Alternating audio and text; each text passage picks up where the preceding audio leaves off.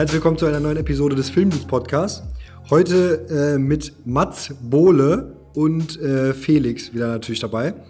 Ähm, moin Mats, was hallo. geht ab? Halli, hallo, Hallöchen. moin, du bist gerade in Berlin, ne? Haben wir gerade schon, grad schon gesagt. Wir haben es jetzt endlich geschafft, ne? Muss sagen, ich glaube, du hast den ähm, ersten Platz auf jeden Fall mit, mit äh, Termine verschieben bei unserem Filmdudes äh, Podcast auf jeden Fall eingenommen. Ich weiß nicht, wie oft wir es jetzt verschoben haben. Ich glaube viermal oder so. Ja, haut schon Könnte, hin. könnte sein. War, schon Wir unangenehm hatten auch oft. War schon unangenehm Wir hatten schon oft. wirklich so dreimal wirklich so fixe Termine und dann immer so kurz vorher, ah nee, Digga, ist nicht. Aber man muss auch, bei uns war jetzt auch nicht äh, jedes Mal so unpassend, dass du dann abgesagt hast, deswegen war okay. Ja, mit Paul Ripke oder so war einfacher als mit dir auf jeden Fall. Geil, geil, richtig, richtig gut. Es spricht für meine Zeitplanung, die, äh, die ist genauso beschissen wie die Terminplanung von diesem Podcast bei mir gewesen. Also ist äh, ein Thema, was bei mir absolut gar nicht funktioniert. Ja, krank. Ja, sehr Ja, gut.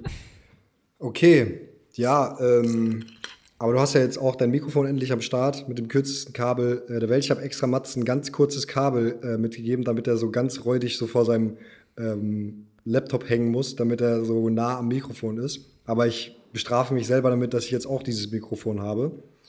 Ähm, Ich Genau. werde, bevor ich dieses Mikrofon zurückgebe, zwei fette Kabel kaufen und so, so einfach aus, aus Flex so drei Meter USB-C-Kabel und die mitten in diese Mikrofontüte packen, damit das Ja, nie bitte. wieder jemandem passiert.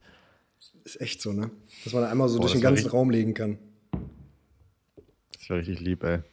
Ja, geil. Okay, ihr habt schon gesagt, Mats, du bist gerade in, in Berlin. Du wohnst jetzt auch in Berlin oder wohnst du in Münster? Oder erzähl mal. Ich wohne in Berlin jetzt fest. Also ich habe vorher so ein ganz komisches Wohn-, Arbeits-, Lebensstruktur-, Verhältnisdings gehabt, aber ich bin jetzt fest in Berlin und äh, jeden, jeden Tag, jeden Tag hier ist auch gelogen, weil man immer woanders ist. Aber ich wohne jetzt auf jeden Fall fest hier. Mhm. Mhm. Aber, aber dir gefällt's nicht, oder? Hast du eben kurz angedeutet, oder? Also, darf man das sagen? Ja, klar, äh, äh, nee, ist, ist einfach nicht meins. Also Ich wollte hier früher immer unbedingt hin und habe gedacht, boah, Berlin ist ja das überkrasse Ding hier. Und es ist für aus Arbeitsgründen auch optimal und überkrass für, für halt arbeitstechnische Gründe, aber halt, weiß ich nicht. Ich bin jetzt, ich habe hier so, habe auch Kollegen, die hier wohnen und die sind halt voll die Typen dafür, die sich dann abends in den Mauerpark setzen mit so einem Einweggrill und hier zusammen grillen und irgendwie Bierchen sippen und so. Und das fühle ich halt gar nicht. Also das ist irgendwie gar nicht meins. Und äh, jetzt komme ich wieder größte Spieß darüber, weil ich Grillen im Park scheiße finde. Äh, scheiße finde. Aber äh, nee, alles, was man hier halt macht, feiern gehen, äh, sehr viel trinken, Drogen nehmen, was auch immer, das mache ich halt alles nicht. Von daher äh, bisschen fehl am Platz. Aber klingt jetzt schlechter als es ist. So, ich gehe schon mit einem Lächeln aus der Haustür raus. Aber ich habe Münster, ich habe Münster sehr zu schätzen gelernt, nachdem ich nicht mehr da war. Aber kommst du ursprünglich aus Münster? Ja, genau. Also meine Eltern sind da Okay. geboren, ich bin da zur Schule gegangen und so und bin dann äh, nach dem Abi weggezogen. Mhm. Hast du eigentlich ähm, nieder niederländische Wurzeln? Oder ich habe irgendwo mal gesehen auf Insta, dass du immer so ein Holland-Trikot getragen hast, oder war das eher so ein Gag? Das ist so toll. Jeder meiner Freunde hasst mich dafür. Ich habe irgendwann mal auf einer Familienfeier aufgeschnappt, dass von meiner Uroma der Onkel oder wer auch immer irgendwie Holländer war. Und deswegen, ich habe ausgerechnet, ich bin, glaube ich, ein Sechzehntel Holländer oder so. Und so ist irgendwann mal dieser Joke entstanden. Aber äh, als Sechzehntel holländische Wurzeln sind in mir drin, aber das war es dann auch. Hast du mal so ein. Habt ihr, habt ihr mal so einen Test gemacht? Man kann auch so einen DNA-Test machen, dann siehst du so quasi, wo deine Wurzeln sind im ganz, also so ganz, ganz, ganz, ganz tief. Ich wollte das immer machen. Ich habe das noch nie gemacht. Ich bin da zu geizig, um mir diese Sets zu bestellen. Was kostet das denn? Ich habe, was, ein Fuffi oder so war das, oder? Sag mal ehrlich.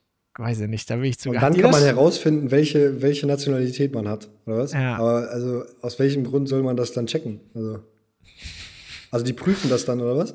Na, da geht's, da, da geht's Ja, doch um so Ahnen, die halt so weiter zurückliegen als jetzt Oma, Opa, Uropa und so, wo dann halt irgendwann so Verbindungen rauskommen, die du halt nicht auf dem Schirm hast, vielleicht. Genau. Stell dir mal vor. Ja, Mats, ich würde das mal an deiner Stelle dringend mal machen. Das ist endlich Gewissheit, ne? Also Ja. jetzt mal ganz ehrlich, stell dir mal vor, du bist, du bist doch, ein, da ist doch ein bisschen mehr Holland in dir, als du denkst. Ja, doch geil. Es wird einiges ändern. Dann, äh, dann werden, die, werden die Sprüche angebracht und die Trikots, die ich habe. Das ist echt krank. Aber So ähm, ist es. Lass mal ganz kurz äh, die Zuhörer, Zuhörer hier abholen. Du hast gerade gesagt, du bist wegen deinem Job so auch nach Berlin gegangen. Kannst du mal kurz sagen, was du so machst? Also äh, bist ja schon ein sehr umtriebiger Typ, bist viel unterwegs und so, aber was, was würdest du quasi sagen, was dein Job ist? Boah, gute Frage.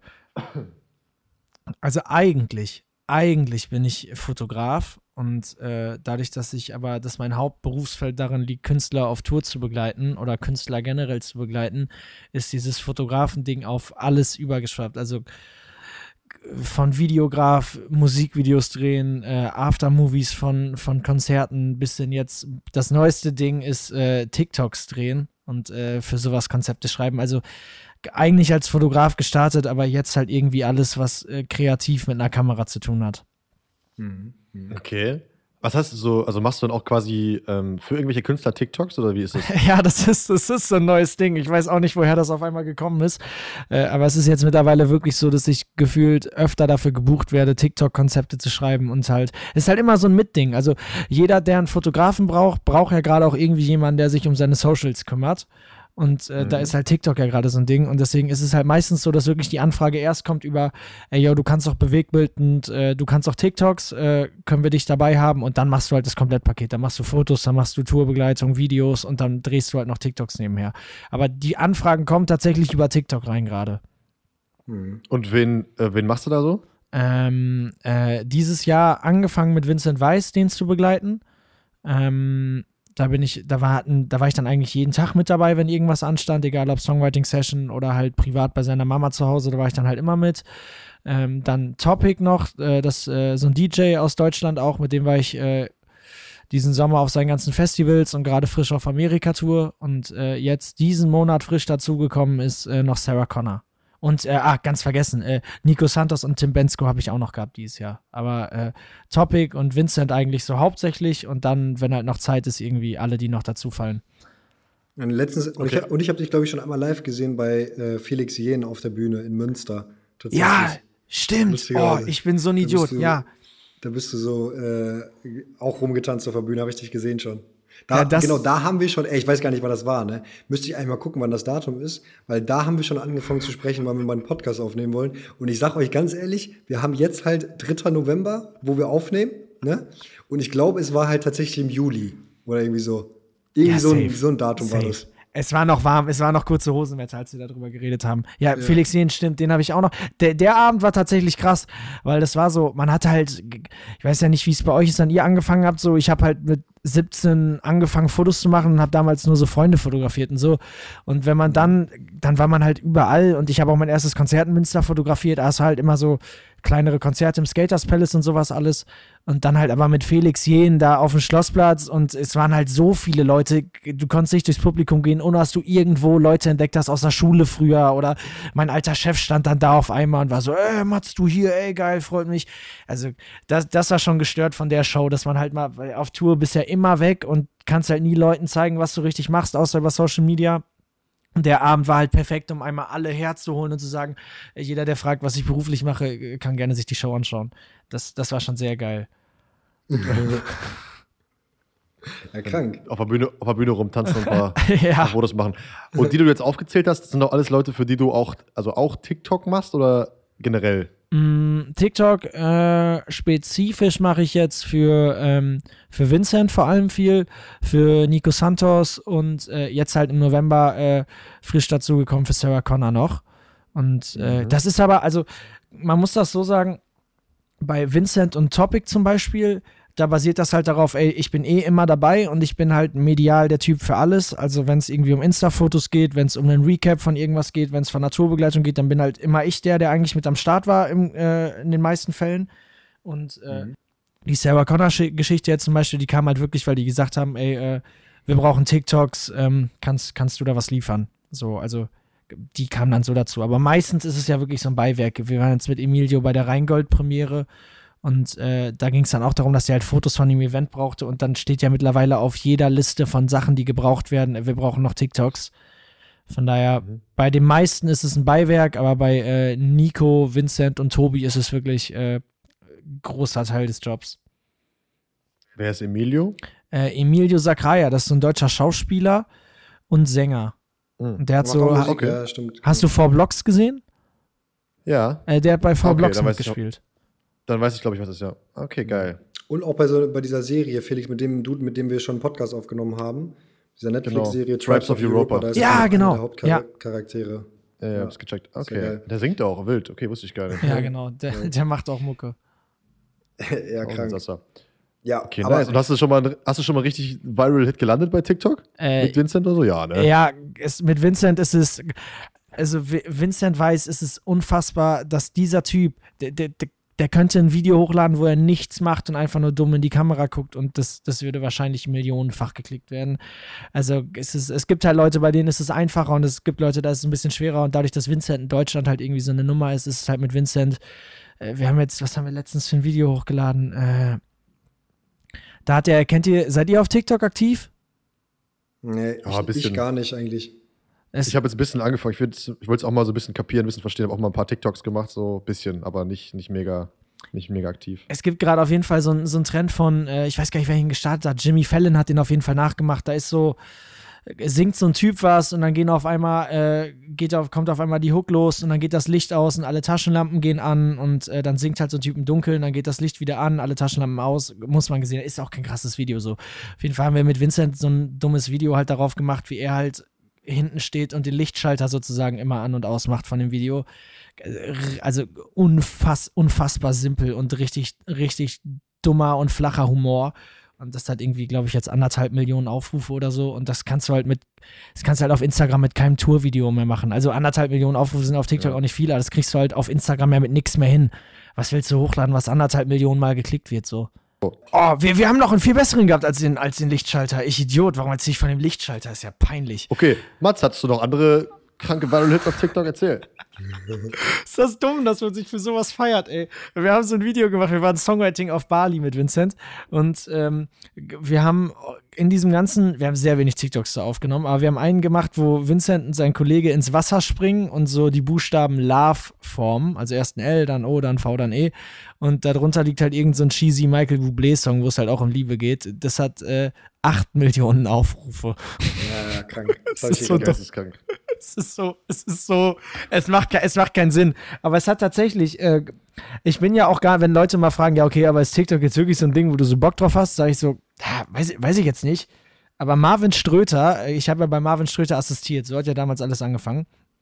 Und Marvin hat schon immer gesagt, also Marvin meinte, ich soll ganz aufhören mit Kameras und irgendwas machen, wo man reden muss, weil ich viel witziger wäre, als dass ich fotografieren kann.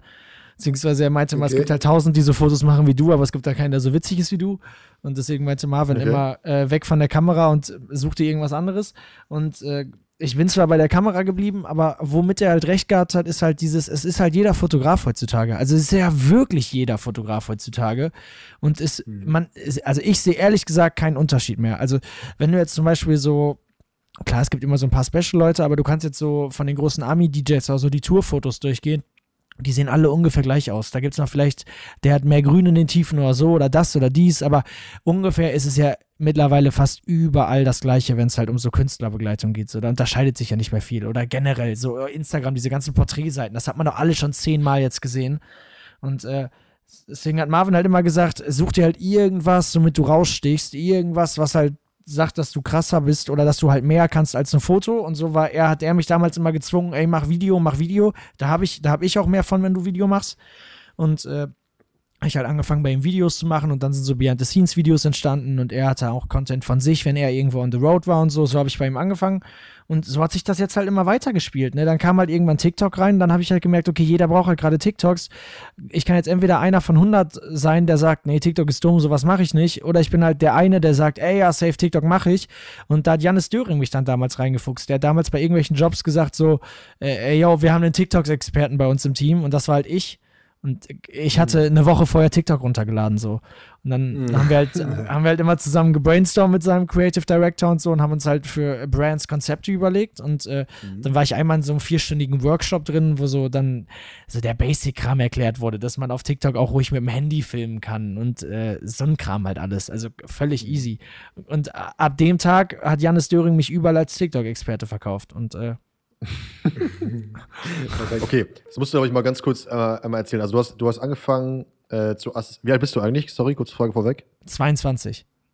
Du bist 22, so du hast angefangen bei Marvin, ne? Also Marvin Ja. Ströter, bekannt als Merfle, der macht immer viele Musikvideos und so, auch hier im Podcast schon mal zu Gast gewesen. Gerne reinhören. Bester Mann. So, bester Mann, da hast du dann immer assistiert und, und BTS-Videos und Fotos und so gemacht. Ja. So. Und dann äh, hast du gesagt, okay, ich will nach Berlin Und dann hast du dann bei Döring, also auch eine, eine, Produktionsfirma, da hast du dann eine Ausbildung gemacht, oder? Ja, genau. Ich bin immer sehr gut im Namen umherwerfen, ohne zu erklären, wer was ist. Äh, aber ich kann das, äh, die Stories basiert auf, auf sehr viel Dummheit meinerseits und äh, hat mit sehr viel Glück irgendwie auch zu tun. Also ich habe eigentlich, eigentlich habe ich BWL studiert. Nach dem. Abi, 2018 war das. Und ich wollte halt immer Fotograf werden und Künstler fotografieren und halt so eine Seite zeigen, die noch nie jemand gesehen hat von Musikern, Backstage, bliblablub. Weil, weil ich es halt übertrieben faszinierend fand. Was passiert hinter den Kulissen? Wie sieht so ein Tag im Studio aus? Was macht ein Musiker, wenn er nicht mehr auf der Bühne steht? So, das war der Antrieb. Und hab dann halt gemerkt nach dem Abi, ja fuck, du kennst ja niemanden. So, ich hab, kannte weder Leute, die Mucke gemacht haben, noch hatte ich Freunde, die irgendwie so aussahen, als ob die mal große Musiker werden würden. Also ich hatte halt nix so. Dann hat meine Mama gesagt, ey, du kannst werden, was du willst und du kannst machen, was du willst, aber du brauchst eine Ausbildung oder ein Studium, irgendwas. Dann habe ich mich halt für ein BWL-Studium entschieden und äh, ich war in dem Sommer mit meinen beiden besten Kumpels in Skandinavien auf so einem Roadtrip. Und ich habe halt an so einem, es klingt immer übel cheesy, aber es war halt genau so, wir saßen an unserem, Wohn an unserem Wohnmobil an so einem Fjord, es haben die Sterne geleuchtet am Himmel, es war so ein, so ein Magic Moment und ich habe gesagt, Jungs, ich verspreche euch, ich reiß mir ab jetzt den Arsch auf, dass wenn dieses BWL-Studium vorbei ist, ich ein krasser Fotograf bin. So, und dann habe ich in der Nacht irgendwie 50 Mails an irgendwelche Künstler geschickt, ob ich bei denen Fotos machen kann und habe dann aber auch in die Mails reingeschrieben, ich kann nichts. So, weil ich dachte, okay, ich habe weder krasse Referenzen noch glaube ich, dass ich ein krasser Fotograf bin und habe halt einfach alles genauso da reingeschrieben und so von wegen, ey, aber mit mir hast du eine gute Zeit und Fotos sind bestimmt auch ganz cool und so, aber ich habe halt noch nie sowas gemacht, von daher basiert viel auf Vertrauen und hat halt einer geantwortet.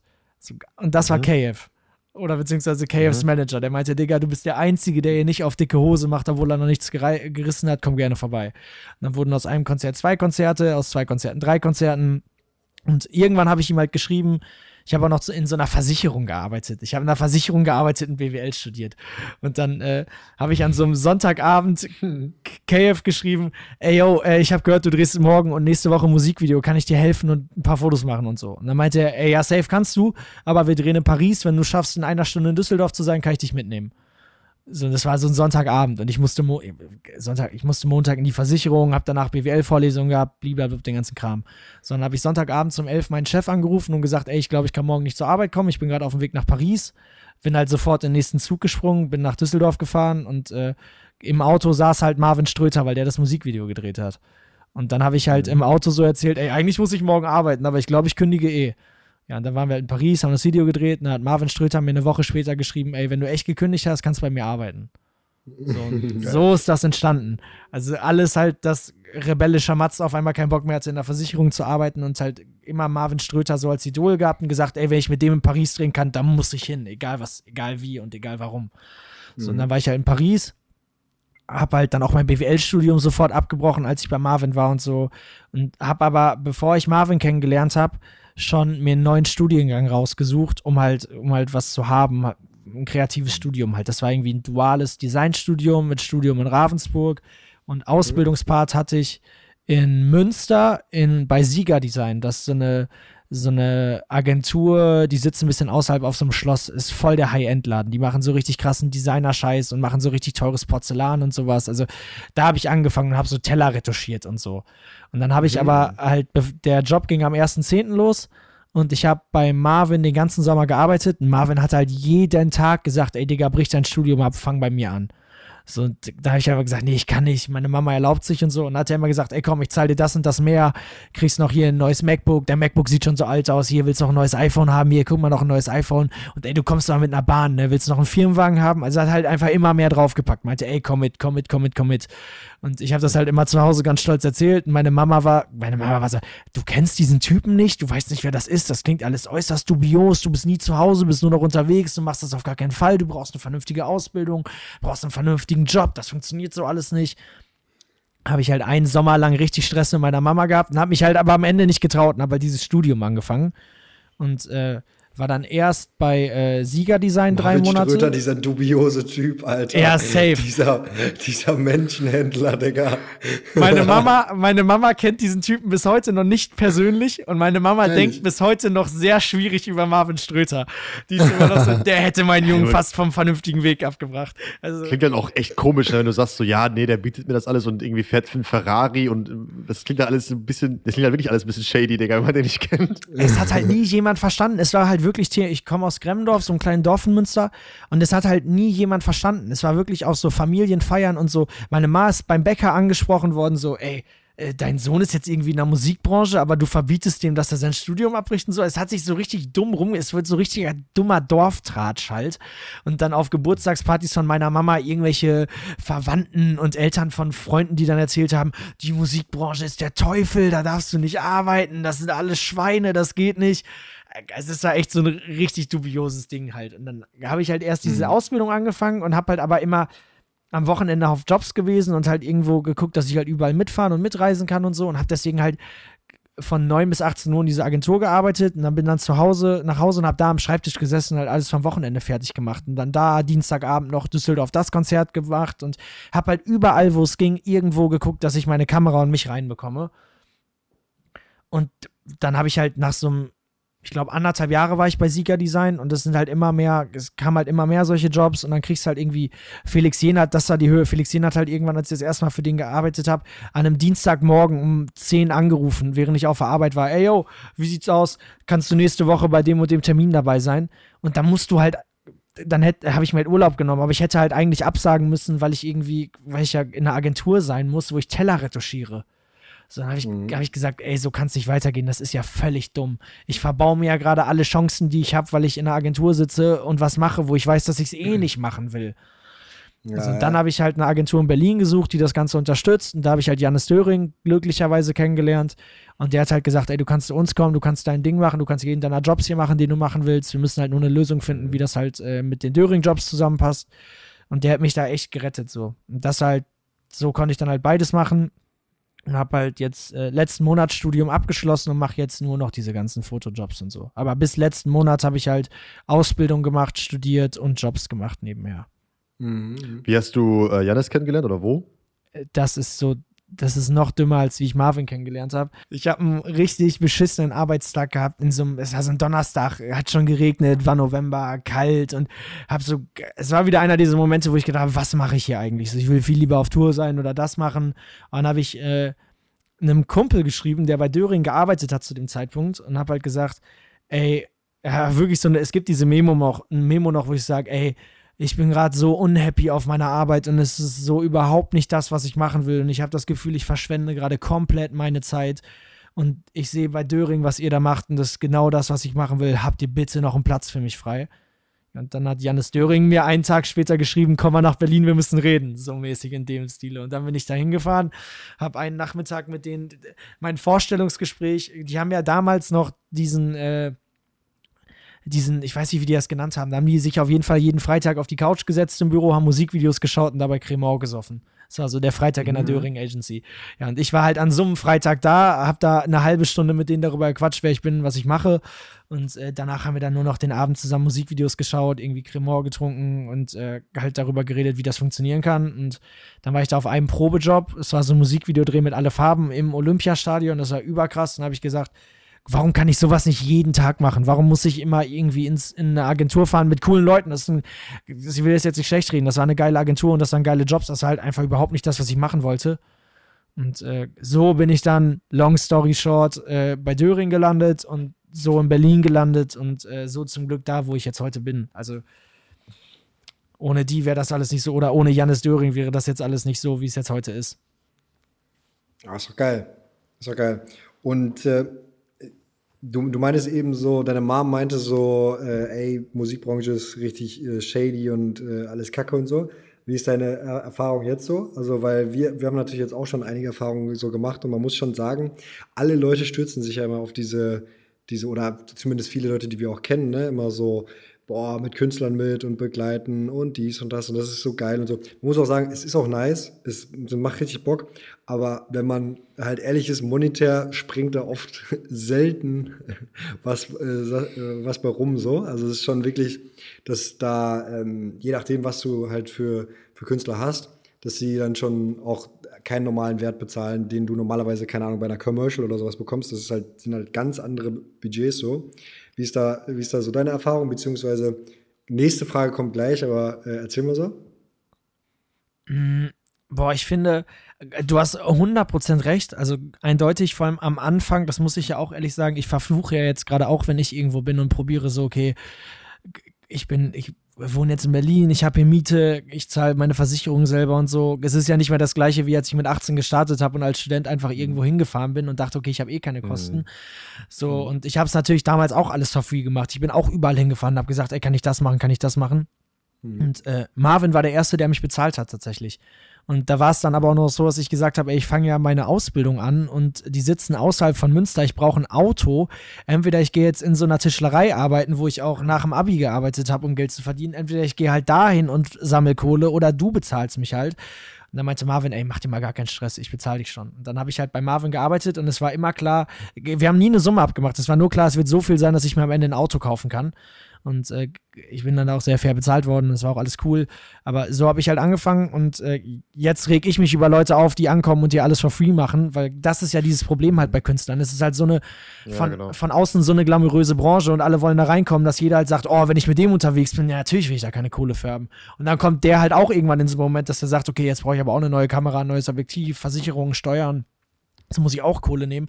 Es ist ja immer so ein wiederkehrender Kreislauf.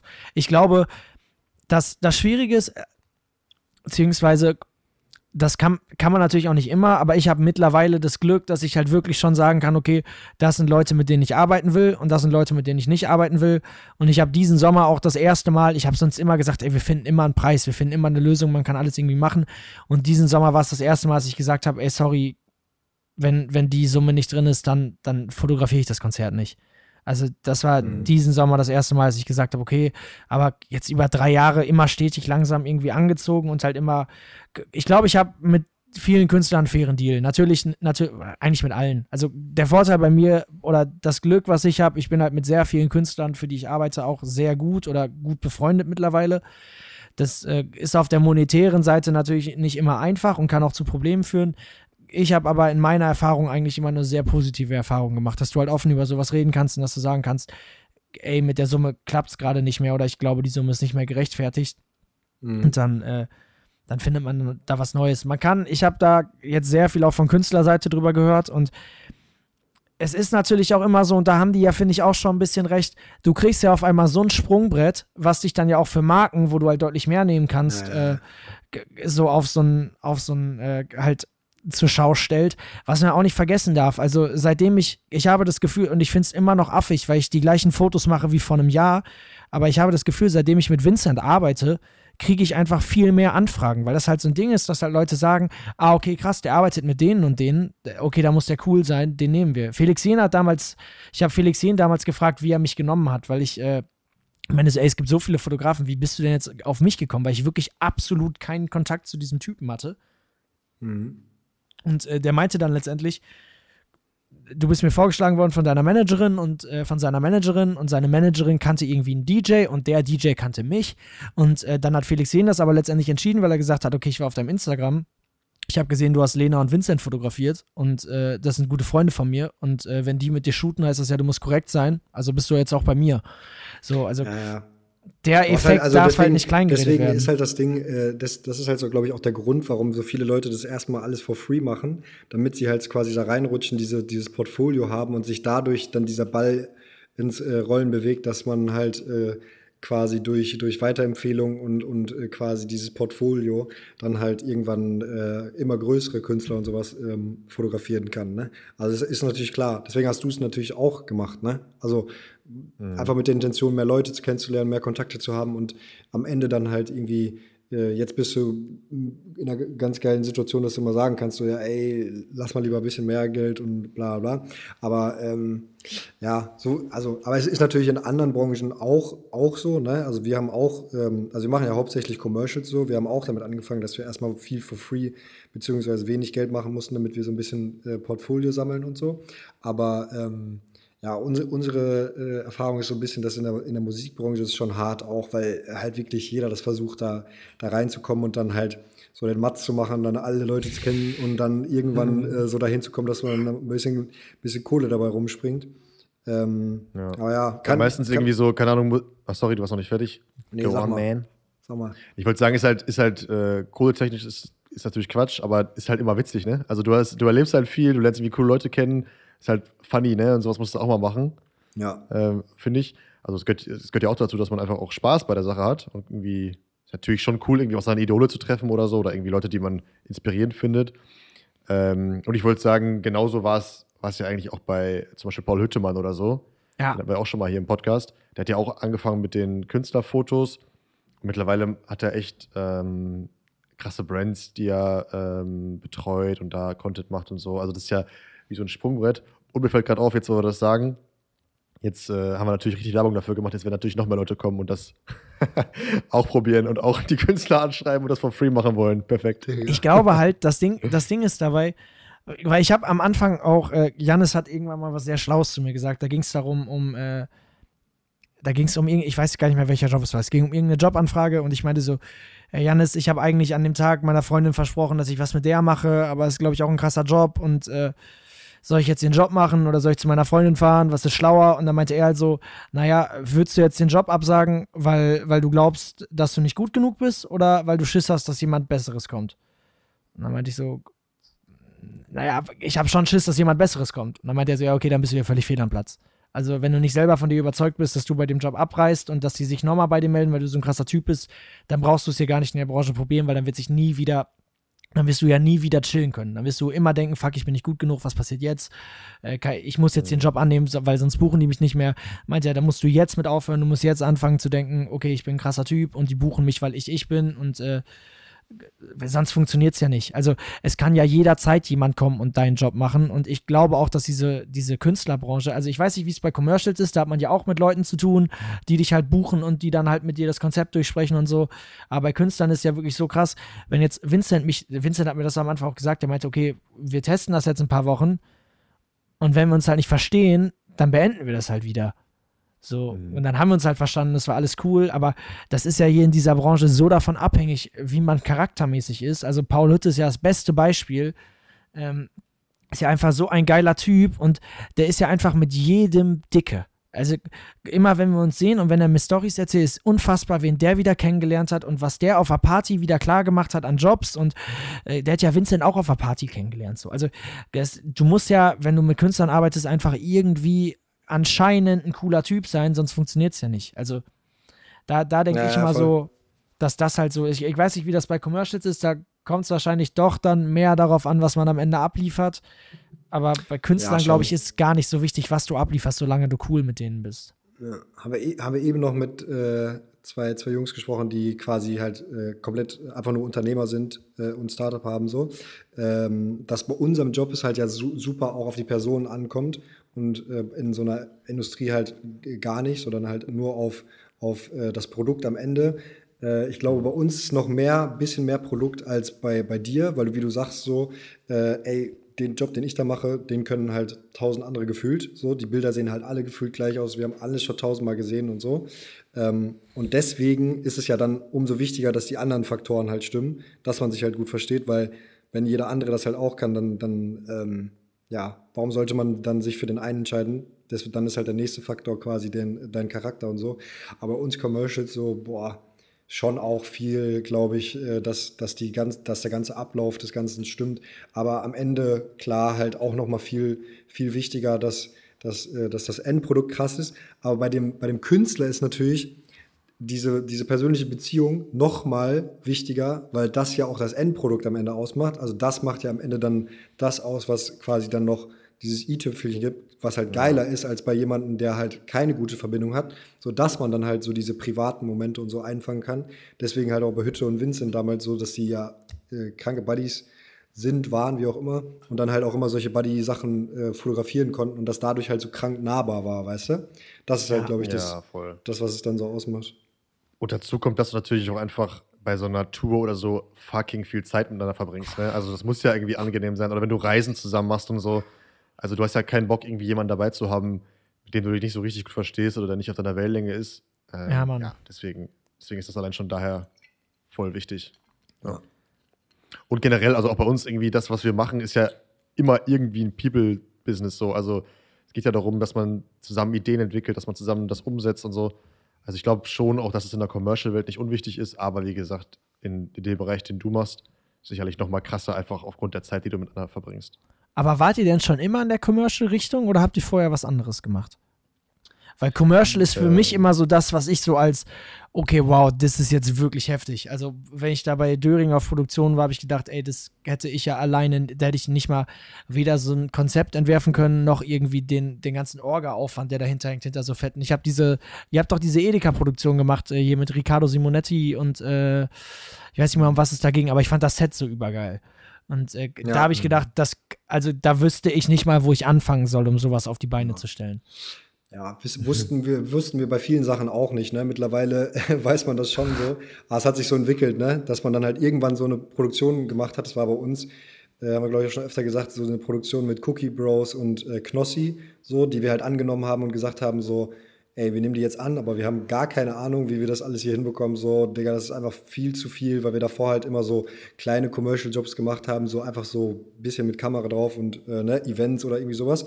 Aber genau, so hat, hat sich eigentlich so entwickelt. Also wir haben davor, man muss sagen, wir haben eigentlich nie ähm, was anderes gemacht als B2B, also äh, Business-Kunden angesprochen. Ne? Also wir haben eigentlich immer sofort von Anfang an äh, Unternehmen angesprochen, nie irgendwie so Events und so. Aber war halt, glaube ich, auch deswegen, weil als wir gegründet haben, sofort halt äh, Corona quasi die ganze Eventbranche kaputt gemacht hat, so mäßig. Und wir dann halt gar nicht die Chance hatten, sowas zu machen. Ähm, aber ja, also wächst du so mit rein, ne? Also das lernst du halt auch so alles genauso wie du, aber das auch als, äh, keine Ahnung, Tourfotograf lernst, wann du wo sein musst, damit du die richtigen Momente kriegst, so, ne? Also ich glaube, das, das ist ja auch so ein Lernprozess. Am Anfang bei deiner ersten Mail, wo du eine Antwort von Cave bekommen hast, war mit Sicherheit das Konzert nicht so gut fotografiert. Sag ich, wie es. Ich habe letztens, ich hab letztens zwei alte Bilder durchgeguckt, ey, man hat schon schlimme Sachen gemacht, ne? Das ist schon so, ah. Ja, same, same, same. Also wenn wir das sehen, was wir damals da gemacht haben, dann frage ich mich wirklich, wie wir damit irgendwie einen Cent verdienen konnten, Alter.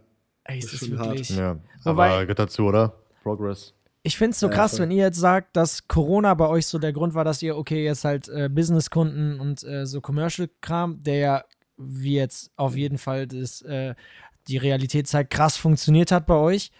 So, bei mir war halt das Ding, also bei Döring war es genauso, dass die ja eigentlich äh, auch so Live-Musikagentur-mäßig werden wollten und so Touren und so begleiten wollten und jetzt ja auch komplett auf Commercials umgestiegen sind. Oder größtenteils. Und bei mir war es halt so, wäre Corona nicht gewesen, also ich will das gar nicht schönreden, es war auf jeden Fall eine übertrieben beschissene Zeit und äh, hat viel Schlimmes mit sich gebracht. Aber hätte es Corona nicht gegeben, hätte das bei mir alles so niemals funktioniert. Also äh, das Studium, ich habe ja ein duales Studium gemacht mit Pflichtveranstaltungen, also ich war fünfmal die Woche auf der Arbeit, dann hatte ich Wochenende, das drei Monate lang und dann war ich fünfmal die Woche in der Uni. Alles Pflichtveranstaltungen, dadurch, dass ich ja Ausbildungsgehalt durchgezahlt bekommen habe, habe ich halt immer, ich musste immer da sein, hatte immer Anwesenheitspflichten. Dann kam Corona, diese Anwesenheitspflicht wurde aufgehoben und dann war erstmal Homeoffice. So, wo habe ich mein Homeoffice verbracht? Bei Marvin Ströter im Büro in Wuppertal. So, dann habe ich, da, da war ja noch diese Zeit mit, dass du dann auf einmal diese Kurzzeit, äh, wie ist das, Kurzzeitarbeit oder so, wo alle auf einmal nur noch drei Tage die Woche gearbeitet haben, Ja. anstatt fünf Tagen und so. Ja, Kurzarbeit, genau. Und ich, ich als dualer Student durfte das nicht und musste fünf Tage die Woche arbeiten. Und dann habe ich aber meiner Firma immer so verkauft, ey, ich bin ja jetzt im Homeoffice und ich mache so eine Arbeit, bei der ich ja eh nicht mit Kollegen quatschen muss. Ich kann besser nachts arbeiten, damit ich offiziell eine Begründung hatte, tagsüber nicht erreichbar zu sein. Und dann war ich tagsüber halt mit Marvin auf Jobs und habe halt nachts dann die, die Jobs durchgehauen, die ich halt hätte für, für meine alte Agentur machen müssen. Das habe ich noch nie öffentlich gesagt und ich hoffe, dass keiner von denen dir zuhört. Aber so, so bin ich halt, so bin ich halt durch meine Ich habe die Jobs gekommen in der Nacht gemacht. Yo!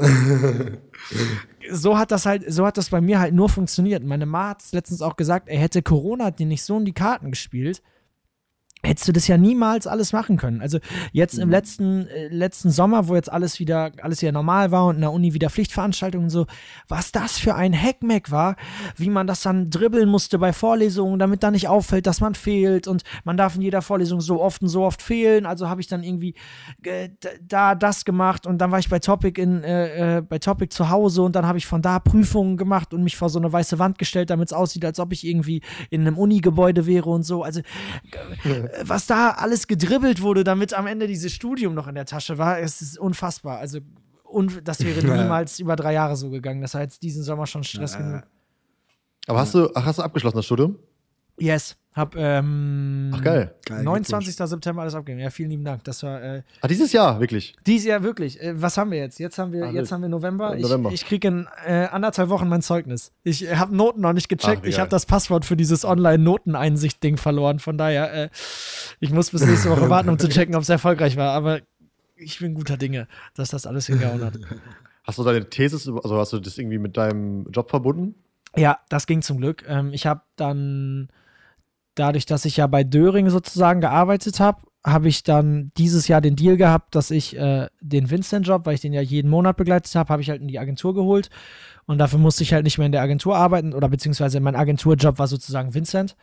Und äh, dann war ich halt das ganze Jahr mit Vincent unterwegs und meine Bachelorarbeit ging darüber, wie man, ähm, wie man das, wie man einen Künstler authentisch darstellen kann. Ich krieg's gerade nicht mehr genau hin, wie es wissenschaftlich hieß, aber es ging auf jeden Fall um die authentische Tourbegleitung eines Künstlers.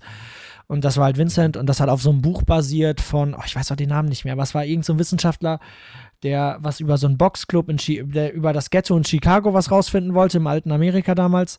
Und äh, der hat das halt so gemacht, indem er sich in so einem Boxclub im Ghetto angemeldet hat. Und äh, da waren halt, er war der einzige Weiße in diesem Boxclub und äh, meinte halt, okay, ich kann dir jetzt Fragen stellen und ich werde auf jeden Fall keine vernünftige Antwort bekommen. Und dann hat er halt irgendwie zehn Jahre da als Profiboxer gelebt und äh, geboxt und so halt alle Daten für seine Analyse äh, geholt, die der brauchte, um halt diese Theorie über diese, über das Ghetto in Amerika zu schreiben.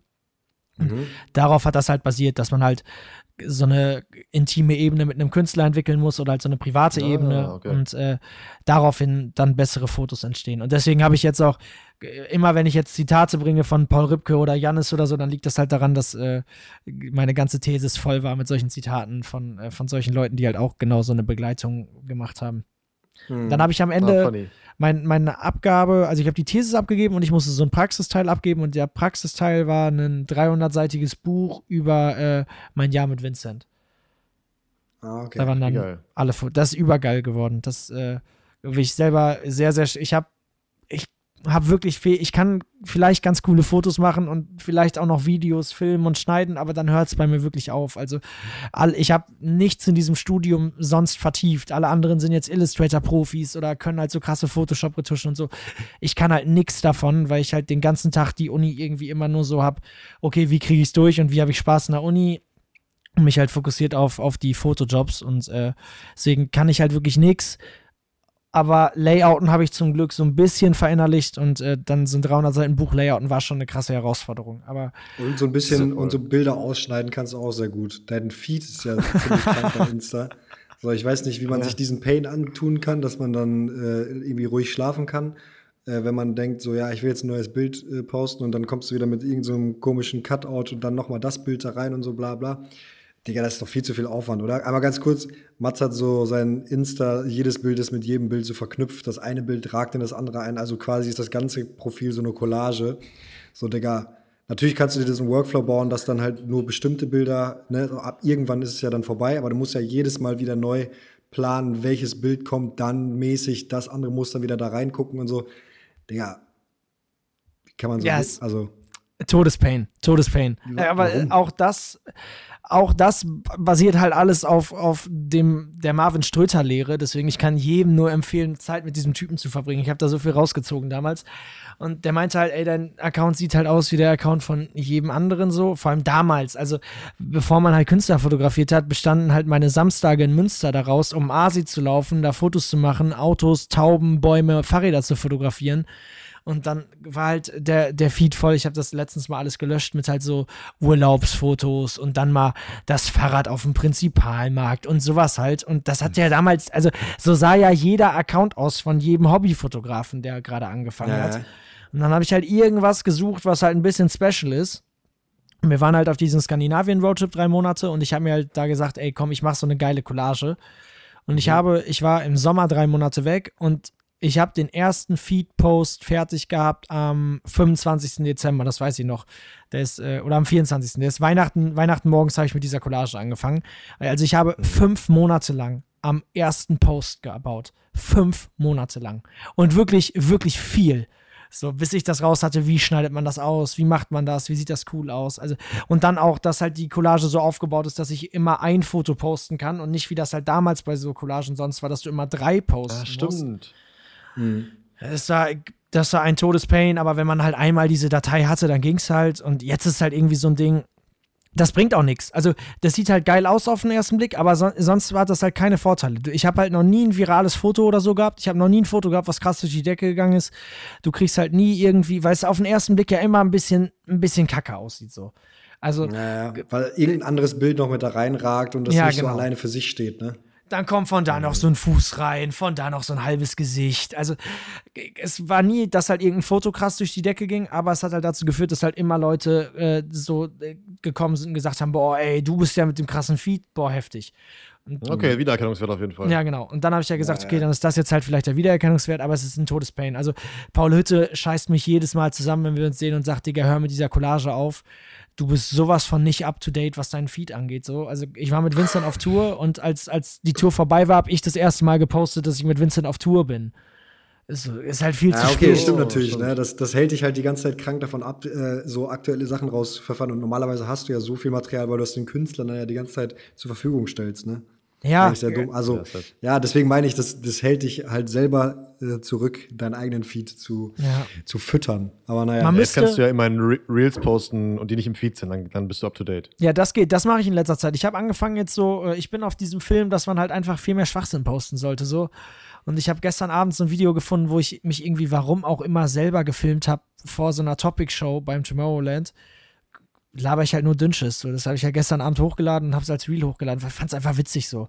Fertig. Also ich finde, ich habe am Anfang, kennt ihr noch diese Zeit? Ich glaube, die Zeit ist mittlerweile vorbei, aber damals war das immer so ein Ding, dass man so einen Foto-Account hatte, wo man so seine Fotos hochgeladen hat und dann hatte jeder noch diesen privaten Account, wo man extra nochmal Ja, ja, privaten ja. Stuff hochgeladen hat, der nicht mit der Fotoseite gemischt werden sollte. Ja, ja. also es tut mir leid, wenn das jetzt immer noch Leute machen, aber ich habe mir halt irgendwann gedacht, ich werde ja nicht nur wegen den Fotos gebucht, sondern auch wegen der Persönlichkeit. Also es ist ja richtig dumm, wenn ich zwei Accounts dafür habe. So. Man soll ja, Ja, auf ja. einem Account erkennen, wer ich bin. Wobei auch das ist, wie seid ihr damit? Postet ihr oft Fotos von euch selber? Selten. Ja, wir, haben ja ange wir haben jetzt angefangen, eigentlich im, also in so einem Filmdudes-Feed, äh, Filmdudes-Feed haben wir halt angefangen, auch mal was von uns zu posten, weil wir halt auch Bock haben, so, dass wir so ein bisschen auch für die Marke stehen. Nicht nur, dass es nicht nur so eine, soll ich sagen, nicht nur so eine, so eine seelenlose Company ist, sondern dass man halt auch erkennt, wer dahinter steht. Das wollen wir schon. Ja.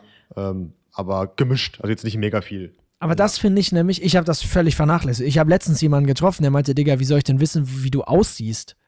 Gibt ja kein Ja, Bild von true. dir auf deinem Profil.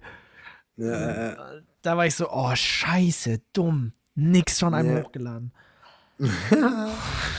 Ja, ja, stimmt schon. Ey, Mats, was, was steht sonst noch so an? Was ist äh, so in der nächsten Zeit geplant? Was sind die nächsten Projekte? War- Hast du schon die, die Tour für nächstes Jahr, äh, wurde schon gebucht? Mit, wem geht's, mit wem geht's auf Tour? Ähm, wir haben jetzt erstmal, also ich habe ja wirklich vor, vor ähm, drei Wochen gedacht, äh, dass ich keinen einzigen Job im Winter habe. Also ich dachte wirklich, es kommt gar nichts so. Wir haben irgendwie, äh, äh, die Tobi-Tour war, wir waren ja in Amerika und dann war Tobi so, okay, ich habe jetzt noch zwei, drei Konzerte, aber mehr habe ich jetzt auch nicht. Äh, Vincent, Tobi-Tour. Digga, die Tobi-Tour klingt so viel uncooler als die Topic-Tour. Das ist wirklich so, ne? Die Tobi-Tour, Digga. Der könnte auch auf Mallorca dann so. Malle Tobi. Ihr, wart jetzt, ihr wart jetzt schon in Amerika, hast du wir gesagt, waren ne? schon in Amerika, ja. Ich war das erste Mal in Amerika. Ihr wart, wahrsch- wart ihr schon da? Jo, Jo. Wie fandet ihr es? krank geil. Ist schon, ist schon anders. Wo, wo wart ihr Sehr, überall? sehr interessant. Also, Mats, Äh, wo warst du überall mit der Tour? New York, Las Vegas, ganz viel Texas, so Austin, Houston, Dallas, äh, dann auch San Francisco und am Ende noch Montreal, also Kanada. Und ich muss schon Austin sagen, hätte ich auch mal übelst Bock drauf. Also Austin soll ja auch sehr, sehr geil sein. Aber hattest du viel Zeit da? Also konntest du ja mal was angucken oder war es nur so, ja, in den Club rein und dann in die nächste Station? das Ding ist, es war unfassbar ungünstig, weil wir immer sehr viel Zeit in den Städten hatten, die ich unfassbar uninteressant fand.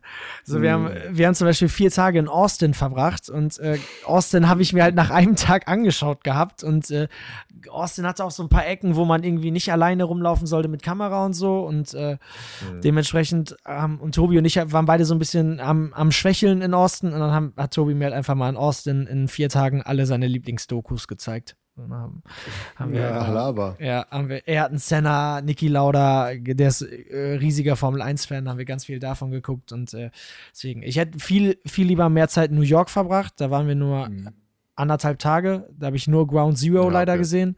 Ähm, und äh, ansonsten, ich fand Vegas, wir waren auch sehr viel in Vegas und ich, ich fühle diesen Vegas-Vibe einfach nicht. Also ich glaube, wenn Nee, man in Vegas halt zockt oder Bock auf sowas hat, dann okay, aber das ist halt so, ein- das hast du dir halt in einem Abend angeschaut. Was willst du da dann noch? Ja, also wirklich, no joke. Ein, ein Abend so, einmal ein bisschen ausrasten, so dann so einmal kurz denken, als hättest du, als würdest du jetzt bei, äh, ke- keine Ahnung, Casino was gewinnen, so. Hatte ich auch den Moment. Ich habe einmal, einmal gewonnen, einmal habe ich gottlos verloren, so, äh, weil ich zweimal in Vegas war, aber ähm, ja, und dann reicht's halt auch, ne? Also die Stadt Ja, ist einfach weird, so. Also, weiß ich nicht. Und ich, hab- ich fühl's, ich fühl's da nicht so. Ich finde, in Deutschland ist es auch schon schwierig, also was heißt schwierig, aber wenn du so Essen bestellst, finde ich, gibt es in Deutschland schon so geile grüne Alternativen. Du kannst halt dir irgendwie gucken, dass du hier vegan oder Vegetarier bist und dass das alles gut hinbekommst. Und als wir in Texas waren, so für eine Woche, also schwierig. Wir, wir, wir, Ja, waren echt, da. Wir waren da irgendwann Barbie, wir waren sehr oft Barbecue zum Frühstück essen. So und Ja, das, ist schon, dann, das ist schon hart, ne? Umso, umso tiefer du teilweise ins Land kommst, auch so, ne? Ich war in Kalifornien, so die Leute sind, ja, also schwierig. Die, also Kalifornien ist da schon sehr, äh, sehr up to date, was das angeht, aber die anderen Ja, Mann. Staaten sind teilweise noch ein bisschen. Dann sitzt du da zum Frühstück und jeder hat so, das war so eine Platte, so, so das, das Breakfast äh, Dinner, äh, Lunchmeal da, so drei verschiedene Fleischsorten und noch so ein paar Beilagen. Und dann sitzt du da morgens um, um, um 10 oder so und hast so sechs verschiedene tote Tiere auf deinem Teller und denkst dir so, was zum Fick? Das, das ist doch nicht normal. Ich esse in Deutschland eigentlich nicht Fleisch. So, und, und dann sitzt du da und hast so und denkst, nee, es kann echt nicht sein. So, und dann wirst du da gut. irgendwie so mitgetrieben und es ist ja auch alles so teuer da, was Essen angeht. Ich wollte da so eine Box Ja, ja, Ananas gottlos. kaufen. 10 Dollar für eine Box Ananas. Was zum Ja, ja, ja, ja. Okay, Ja, du warst natürlich auch in den, in den, in den echt heftigen Capitals. So, ne? Also Austin, wie gesagt, kenne ich nicht. Habe ich mir eigentlich auch ein bisschen moderner vorgestellt. Ich meine, New York, brauchen wir nicht drüber sprechen, gottlos teuer und San Francisco halt auch. Ähm, ich muss sagen, New York ist aber, was so Food-Alternativen angeht, halt schon sehr modern. Ne? Da kriegst du ja wirklich alles. Klar, Ja, es ist safe. teuer, aber du kriegst da ja wirklich fancy Shit und auf jeden Fall auch, äh, auch Ve- Veggie-Alternativen. Ja, wir Ja, waren also da in diesen ich- nicht, in diesen nicht Hipster, Hipster äh, Countries, sage ich mal, da ist es schon, da ist es schon so, ne? Also Von Texas. Texas ist wirklich krass, Ja, was sowas Fast. Food und dann Würstchen oder weiß ich nicht was. Was für Würstchen auch so. Nee, ey. Also echt zwei Wochen. Tobi achtet sehr auf seine Ernährung, von daher haben wir da dann irgendwann nach einer Woche komplett auf Sushi umgestellt. Tobi hat nur noch Sushi gegessen. Und äh, das war schon, also Sushi ist auch nicht so meins. Von daher, äh, essenstechnisch bin ich, ich habe so viel Krasses über Amerika und Essen gehört und ich fand es letztendlich echt nicht so geil, weil ich aber auch nur diesen Fastfood-Quatsch da gefressen habe, zwei Wochen lang.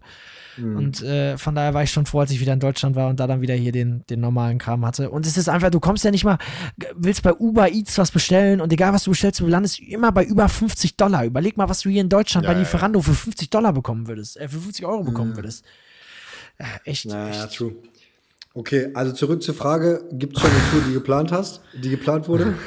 Ähm, ich habe jetzt auf jeden Fall erstmal im November sind wir noch, bin ich noch mit Sarah Connor unterwegs. Äh, die äh, hat jetzt, ähm, hier, wie heißt es, die hat noch ein paar Termine im November und Dezember. Äh, Vincent schreibt gerade sein, äh, schreibt gerade ganz viel Mucke, von daher ist er sehr viel im Studio, von daher bin ich jetzt eigentlich sehr viel im Studio mit Sarah unterwegs. Und nächstes Jahr steht dann, ah, Januar Australien-Tour mit Tobi. Das wird, Oh, glaube ich, das wird, ist glaube ich, krass. Ich war noch nie in Australien, von daher bin ich sehr gespannt, wie es da ist. Ähm, und ansonsten. Krass, dass der international, der ist ja wirklich in, auf jedem fucking Kontinent äh, erfolgreich, ne? Ja, das es ist krank. ist so gestört. Es ist wirklich so gestört, wie das halt wirklich. Du kannst halt mit dem irgendwo. Das, das krasse ist bei Tobi halt immer. Tobi erkennt halt niemand, wenn er den sieht, so. Hm. kannst du mit ihm über die Straße laufen, Straße laufen, ist alles fein. Aber wenn du irgendwo in einem Kontext bist, wo Leute raffen, dass das halt der Typ mit Breaking Me und äh, Hm. was weiß ich nicht alles für jetzt ist, dann ist es so crazy. Also, egal wo wir waren, überall. Allein, dass ich mit dem Tomorrowland auf der Mainstage war. So, also ich war nie so dieser Dance-Typ und der sich irgendwie die, der immer diesen großen Drang hatte, zu Tomorrowland zu gehen. Aber dann stehen wir da so, das war so ein riesiges Gerüst äh, von, von, Bühne und da durfte auch keiner mehr mit, außer sein, also ich halt als Fotograf und irgendwie äh, Dagi B war noch dabei, weil die so eine Doku für Amazon da gedreht haben. Und dann stehen wir beide da und wir haben jetzt echt schon den ganzen Sommer ganz schön viel durchgemacht. Ich kenne ihn auch schon länger so. Und dann stehen wir beide da und schauen uns an und denken so, Digga, wie verrückt ist es eigentlich? So, wie verrückt ist es so? Der, ich habe diesen, diesen Sommer sehr viele, wie verrückt ist es eigentlich Momente gehabt. Aber das beantwortet das immer noch nicht die Frage. Ich glaube, ich habe äh, nach der Januar-Tour erstmal nichts geplant. ähm, es gibt, äh, es gibt natürlich jetzt noch, also Vincent geht nächstes Jahr auf Arena-Tour und äh, mhm. Tobi ist im Sommer auch wieder auf Festivals und so, aber es gibt jetzt noch nichts, soweit im Voraus haben wir jetzt noch nicht geplant irgendwie. Also, ja. Aber willst du denn dabei bleiben oder willst du irgendwie auch mal äh, was anderes machen? Also hast du auch mal Bock auf eine Commercial oder willst du mal was, weiß ich nicht, Doku-mäßig was machen oder keine Ahnung? Oder bleibst du so bei dem Künstlerding? Hm, ich habe da lange drüber nachgedacht und äh, also diesen Sommer jetzt auch viel, wo es so viel wurde und wo dann öfter mal von Seiten kam, ey, kannst das jetzt mal für den Sommer machen, aber kannst auf jeden Fall nicht von leben und such dir mal was Vernünftiges und so. Und mhm. ich habe, ich weiß, sagt euch Louis van Bar was? Der ist äh, Fotograf von Martin Garrix und äh, die kennen sich mhm. seit acht oder neun Jahren oder so und die sind seitdem immer zusammen unterwegs so.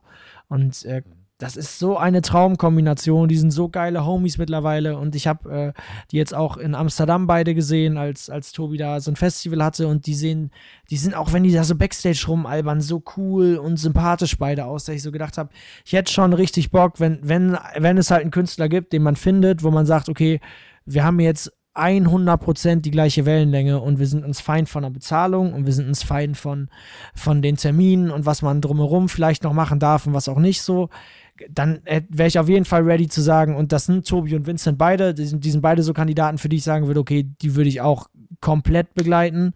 Ähm, aber da hat man halt noch nie drüber geredet, wie man sowas macht, wenn man dann sowas exklusiv macht. Aber ich könnte könnt mir schon vorstellen zu sagen, okay, ich reise jetzt mit Tobi für die nächsten fünf Jahre um die Welt, hätte ich kein Problem mit. Also äh, irgendwann, glaube ich, funktioniert, irgendwann funktioniert es, glaube ich, nicht mehr, wenn es dann darum geht, Freunde treffen, Familie haben, was auch immer. Ich glaube, dann, dann scheitert es irgendwann. Aber ey, ich bin 22 so. Ich bin 22 und war dieses Jahr, ich war noch nie außerhalb Europa. Und dann war ich dieses Jahr irgendwie auf Bali und in Amerika und auf ja, Festivals stimmt, ne? über dem ganzen krass. Planeten. Das darf man alles nicht vergessen. Ich erzähle das manchmal immer irgendwie so, als ob das jetzt das Normalste der Welt wäre. Ich liege jeden Abend im Bett und denke mir, was für eine kranke Scheiße passiert hier eigentlich gerade so. Ich kann es halt überhaupt, ja. kann es überhaupt nicht realisieren. Von daher, ich nehme jetzt alles mit, wie es kommt und wenn, ich habe früher auch mal angefangen, so Musikvideos zu drehen, finde dann aber immer, ich finde es immer so schwierig, wenn man so halb geile Sachen macht. Also entweder finde ich so richtig und dann holst du dir halt ein Team von sechs, sieben Leuten und dann hast du halt irgendwie äh, eine krasse Cam, ein krasses Lichtsetup und ein, ein krass ausgeklügeltes Konzept und dann kannst du das machen, aber halt nicht mehr so, ey, hier ist jetzt meine Sony auf dem Gimbal und lass mal eben schnell noch ein Musikvideo drehen, wie halt jetzt irgendjemand hier ja. durch die Straße läuft und äh, da, das will ich gar nicht schlecht reden, aber da habe ich eher Bock dann zu sagen, okay, komm, entweder haue ich jetzt richtig auf die Kacke oder ich hau halt gar nicht auf die Kacke. Und äh, für richtig ja. auf die Kacke hauen ist halt mit Künstlern keine Zeit. So.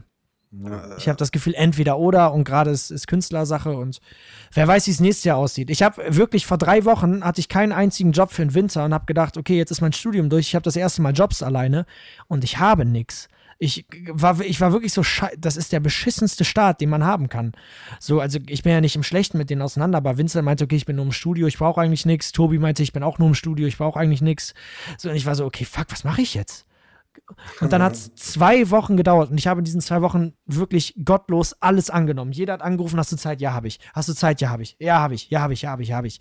Und äh, es war halt viel zu viel und jetzt stecke ich halt hier, Weihnachten ist in 50 Tagen oder so und ich habe noch 30 Jobs. Also wenn, wenn das jetzt alles, wenn das jetzt alles noch so kommt, wie es halt kommt, dann bin ich bis Weihnachten nur noch im Stress und äh, das, ich habe jetzt halt einfach so, eine, so ein Vertrauen in mich, es wird schon was kommen und nächstes Jahr wird irgendwie cool werden, wie es auch immer kommt und äh, einfach ja, unfassbar happy, so. das machen zu dürfen, was man gerade machen darf. Geil. Das ist doch nice. Okay. Sehr geil. Ja, ist eigentlich schon ein schönes Schlusswort, oder? Ja, voll. Krass, Mann. Wie lange? War, war, sehr witzig. Ich habe gerade eben auf die Uhr geguckt. Wir hatten ja einmal eine ganz kurze Unterbrechung. Wir haben 48 Minuten auf der Uhr und davor hatten wir so 15 ungefähr. Also sind wir jetzt knapp über einer Stunde. Ja. Immer eine gute Zeit, Stunde 10, leckere, leckere Zahl, dann würde ich sagen.